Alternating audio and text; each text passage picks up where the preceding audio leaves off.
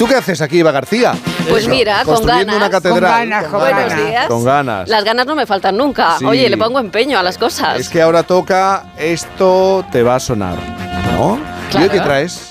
Pues mira, hoy os traigo algo que no sé si a los más jóvenes les va a sonar mucho las voces que traigo, pero deberían de sonarles porque ellos ya forman parte de la historia de aquellas personas que han sido pioneras aquí en España.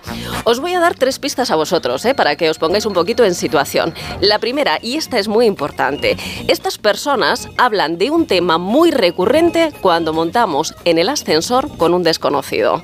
Esta es importante. ¿eh? Segunda pista, es una de las informaciones más vistas y más seguidas en televisión. ¿Eh? Esta también apunta a maneras. Te lo sé. Te lo sabes. Y la tercera es que este lunes 5 de febrero se celebra el Día Mundial de estos profesionales. Ya está. Me lo sé. os- Los cultivadores de chirimoyas. ¡Ay, vale! Bravo. Aplausos para Miguel. Bueno, pues mira, quiero que escuchéis eh, esta voz, a ver si la sabéis identificar, porque realmente es una voz mitiquísima. Esta noche ha seguido entrando aire frío, las temperaturas mínimas con la nubosidad abundante en gran parte de España no han bajado mucho, pero las máximas se quedan muy cortas. Las lluvias eh, y las nevadas han sido numerosas, especialmente en la mitad norte de la península, y las cantidades de precipitación han sido de cierta importancia en el noroeste y en el norte de España peninsular. Bueno, a ver. Mariano Vale, Medina. Mariano. Hombre, claro, pero es que os lo he puesto tan fácil. No, bueno, pero es que ya lo del ascensor es. Esa pista era determinante. Porque es que tú entras en el ascensor y sabes qué bueno, decir, ¿no? qué mal te- qué calor está haciendo, ¿verdad? O, o qué de tiempo lloviendo. Por, por, por romper el hielo, por. ¿Sabe? Yo, yo hace ya años que cuando entro en el ascensor y se produce situación siempre digo lo mismo. A que no sabemos qué decir, ¿eh? Eso es bueno, eso es bueno. Bueno, pues Mariano Medina efectivamente es el, el primer hombre del tiempo en televisión, el pionero. Bueno, con él se acuñó este término que incluso llegó a registrar, aunque es verdad que, bueno, pues no le sirvió de mucho porque, mm, bueno, esta terminología se extendió rápidamente como la pólvora y claro, no era cuestión de ir demandando a todo aquel que decía aquello del hombre del tiempo. Que Así se es que tuvo... como el hombre del tiempo. Claro, tuvo que, que desistir, pero bueno, nos ponemos en situación, era octubre de 1956 y Televisión Española estaba a punto de arrancar sus emisiones cuando solicitó al Servicio Meteorológico Nacional la designación de una persona que ocupase, atención, por primera vez la predicción del tiempo en televisión. Bueno, rápidamente sonó su nombre y así el 30 de octubre de 1956 se estrenó. Claro, él asumía un papel que jamás se había hecho, por lo tanto él no tenía referentes, lo tuvo que inventar todo, claro, no había, no había nada hecho. Bueno, y así fue como desde un chalet del madrileño Paseo de La Habana se emitió el primer parte parte del tiempo, que a mí este, esto del parte me suena mucho porque lo, lo utiliza mucho mi padre, lo del parte, ¿eh? Bueno, pues de aquella época viene en blanco y negro y ante un público muy, muy pequeño, porque en aquel entonces apenas había 40 televisores en España. Claro, mm, imaginaos, ¿no? Las primeras televisiones costaban 25.000 pesetas. ¿Y cuál era el sueldo medio? Pues no llegaba a 120 pesetas. Así es que los que tenían televisión casi que eran unos privilegiados. Bueno, pues el caso es que aquellos primeros cinco minutos ante las cámaras le sirvieron a Mariano Medina para que Matías Prat, padre, le augurara un futuro pues muy brillante, la verdad. Y es que hay que ¿Qué época, situarse. qué profesionales, Sí, sí. pero hay que situarse en aquella época. Ahora tenemos satélites y Claro. tecnología, pero claro, los elementos para predecir el tiempo, la ayuda era rudimentaria, pero Mariano Medina despertó el interés de los espectadores Y españoles. tanto, y tanto, porque fíjate que él fue el que enseñó a los españoles lo que era un anticiclón, una isobara, un frente o una borrasca. Y lo hizo, como tú dices, eh, Jaime, con unos medios que eran muy rudimentarios, muy, muy básicos. Yo no sé si Viviana, Miguel, vosotros recordáis que en aquella época aparecía un mapa en una pizarra que él mismo había pintado con una tiza. Una tiza. Y cuando se ponía delante de, de la cámara, lo que hacía era remarcar lo que allí ya había pintado anteriormente, ¿no? Con, con esa tiza. Después Blanco es- y negro. En blanco y negro, Ah, claro. hombre. Claro. Bueno, pues después utilizó mapas de cartulina y un puntero. Él iba ahí apuntando. Esa en- parte la recuerdo mejor. esa parte mejor. La del puntero. Exacto. Y luego ya, bueno, pues una fotografía, ¿no? Una imagen fija del satélite. Al principio, y esto es muy curioso, él no aparecía en pantalla y solo se veía parte de su brazo, que se hizo muy famoso porque de ahí viene que se ganase el apodo del brazo de Santa Teresa. Bueno, no sabéis la cantidad de cartas que recibía de gente diciendo, por favor, que llueva, por favor, que haga sol. bueno, allí llegaban cartas y cartas, pero la verdad es que tuvieron que pasar unos años para que pudiéramos descubrir quién estaba detrás. Cuando Mariano Medina salía en la pantalla, el silencio se hacía en los hogares. Niño, cállate, a ver qué dice el tiempo. Bueno, pues eso es lo que pasaba, ¿no? Y aunque ahora creo que volvería a pasar otra vez también. Y ahora, ahora también. El tiempo está fatal. Sí, y aunque con los años la información del tiempo formó parte de los informativos, como ocurre ahora, hubo épocas en las que tuvo su espacio independiente. De hecho, bueno, en los primeros tiempos ¿no? del Paseo de La Habana tenía su propio espacio en la programación. Se llamaba Del Observatorio a su receptor. Bueno, este título no le gustaba nada a Mariano Medina porque decía que esto era muy cursi. El caso es que luego le cambiaron el nombre y ojo al nombrecito que le pusieron. Tiempo probable. Probable, podía ser o no ser, quién sabe lo que podía pasar. Pero nada, que aquello tampoco le gustaba a Medina porque decía, bueno, esto ya es muy oficial, esto es como el BOE, no, esto tampoco me gusta.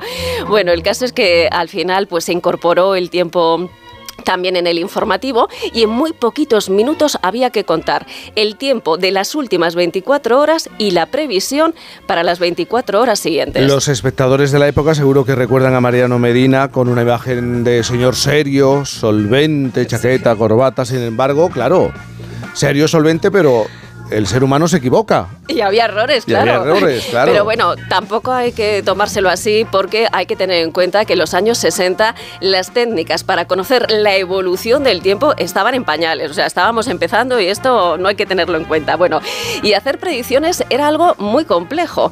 Seguro que os acordáis, igual que los espectadores de aquel momento, que mm, se hizo muy famoso un barco que se llamaba el barco K bueno, pues este barco K, al que solía hacer referencia Medina, era uno de los barcos fijos que hacían de estaciones meteorológicas. Estaba situado en La Coruña, en pleno Atlántico, y sus observaciones servían de guía a Medina, que aunque parecía muy serio, en realidad tenía bastante sentido del humor y asumía sus errores con mucha guasa. Más al sur, sobre todo en sitios situados al sur de Cordillera, como Madrid, lucirá el sol. Un sol espléndido, un sol maravilloso. Y aunque hagan el truco este para desacreditarme, pero no me mojen el traje, por favor. ¿Sabéis lo que había pasado? Que los compañeros de televisión española habían echado agua al visor de la cámara cuando él estaba diciendo, efectivamente, va a hacer sol. Y los compañeros, a ver, venga, aquí, agua. Es que yo recuerdo que hasta no hace mucho, bueno, hasta no hace mucho tiempo, no sé situarlo en el tiempo, pero la gente decía, los del tiempo se equivocan.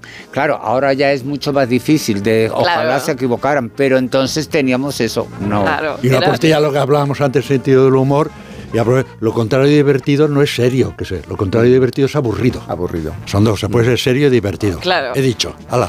Bueno, pues no fueron pocas las anécdotas que le ocurrieron a Mariano Medina, porque resulta que en un programa de Nochevieja de 1963, claro, pues Televisión Española hizo un especial, pero lo hizo con muchísima antelación y además de, bueno, pues había un montón de artistas y tal, también invitaban a los colaboradores, a los profesionales de la casa y entonces no se les ocurrió otra cosa que pedirle un pronóstico a Mariano Medina, pues de a ver qué va, qué tiempo va a hacer el año que viene. claro, aquello era. Lo rodaron en octubre y claro. era un despropósito. Y él se lo tomó con mucho sentido del humor, bueno, pues haciendo como una especie de soneto con versos como estos. La predicción me manda a hacer violante y en mi vida me he visto en tal aprieto vaticinar un año que es bisiesto es cosa peliaguda, qué diantre.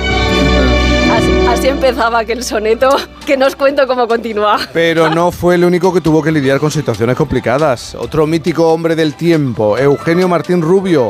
Él lanzó un órdago y le costó como que le costó un bigote. Bueno, y además lo hizo en directo y ante millones de espectadores. Fue en enero de 1967 y así lo recordaba él mismo tiempo después en televisión española. Llevábamos ya más de tres meses con una sequía bastante importante. Dije que al día siguiente seguramente llovería en toda España, por supuesto llovería en Madrid y, que si no, que estaba dispuesto a apostarme el bigote. Vaya, y vaya si se lo apostó el bigote, que al día siguiente apareció en televisión sin el bigote, se lo afeitó, porque es que no cayó ni una sola gota de agua en todo el país. Bueno, aunque eso sí, os tengo que decir que Eugenio tenía claros indicios del que el tiempo iba a cambiar. Él había hecho sus cálculos y bueno, pues había combinado mm, distintas variables, tres variables. La primera, había contado con los datos de los barcos del Atlántico, que avisaban de fuertes vientos. En segundo lugar, había contado con el parte meteorológico de Moscú, que claro, hablaba de un potente anticiclón. Y tercero, había contado también con que el tiempo que había tardado el avión de Nueva York a Madrid, pues se había visto afectado por los fuertes vientos. Así es que con estas tres variables dijo, me juego el bigote. Y lo perdió. Y lo perdió. No eran motivos suficientes, me parece. Pero fíjate que él no iba mal encaminado porque eh, justo 48 horas después se obró el milagro. La lluvia bañó la mayor parte de la península. Solo falló un poquito en, en, los días en los que iba a caer la lluvia. Oye, en este homenaje eh, a los pioneros del tiempo no nos podemos olvidar de la primera mujer que apareció en televisión. ¿Os acordáis de ella? ¿Sabéis quién es? Sí, Pilar Sanjurjo. Ah. Esa fue, bueno, fue la primera mujer en acceder a un puesto en el cuerpo de meteorólogos del Estado y la primera mujer del tiempo en televisión española. Se puso ante las cámaras por primera vez en los informativos de la noche. Llegó de la mano precisamente del que se jugó el bigote, de Eugenio Martín Rubio. Bueno, era el año 1968 y todavía se dibujaban las isobaras a mano y se pegaban las cartulinas para hablar de las previsiones en las distintas comunidades mapa previsto para mañana ven que la situación es del suroeste. Vientos del suroeste soplan sobre la península, vientos, mm, los llamados vientos ábregos, que deben de producir lluvias en Galicia, ¿Os dais cuenta de las pausas que hace?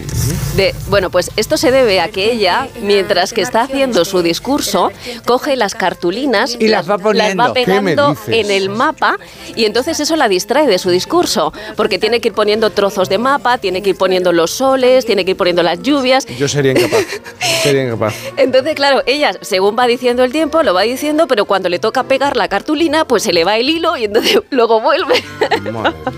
Pero oye, mira. Artesanía pura. Ella, la verdad es que era una persona extraordinaria, se refería al mapa del tiempo como la viñeta y la verdad es que no le faltaba razón. Y a pesar de esos recursos que eran tan precarios, ella contaba con un gran conocimiento, transmitía de la información de forma muy rigurosa, además, con ese acento que tenía ahí eh, gallego, y acabó especializándose en la predicción marítima y durante muchos años trabajó como jefa de turno en el Centro Nacional de Predicción. Y también fue, y esto es muy interesante, una de las primeras mujeres en participar en una expedición a la Antártida. Ella pudo eh, investigar las causas y los efectos del agujero de la capa de ozono. Así es que solo he traído a estos tres pioneros, sé que hay muchísimos más. Yo les felicito a todos los compañeros que hoy en día dan eh, el parte del tiempo, porque es verdad que hoy cuentan con otra tecnología, pero quería hacer un guiñito y un cariño a estos eh, primeros hombres y mujeres del tiempo. Lo has hecho muy bien. Yo quiero preguntar, ya que sabes tantísimo de estas cosas, quiero preguntarte a ver, Me, me, pones a prueba todos los dale, dale, dale, venga. A, vosotros, que, hay, hay muchas cosas porque está todo muy raro. Muy... Muy raro, muy raro. Hay varias cosas de la televisión que no entiendo. Una, no, paso por encima, no soy futbolero, pero después de un partido que salga el entrenador diciendo hemos empatado uno a uno, ya lo sabemos. no, lo entenderé nunca, no soy me quedo... Pero hay otra cosa que no entiendo, a ver si me lo explicáis a las 9 de la noche, en el informativo de la noche, ¿qué sentido puede tener contar el tiempo que ha hecho en Villaboquete el conejillo por la mañana?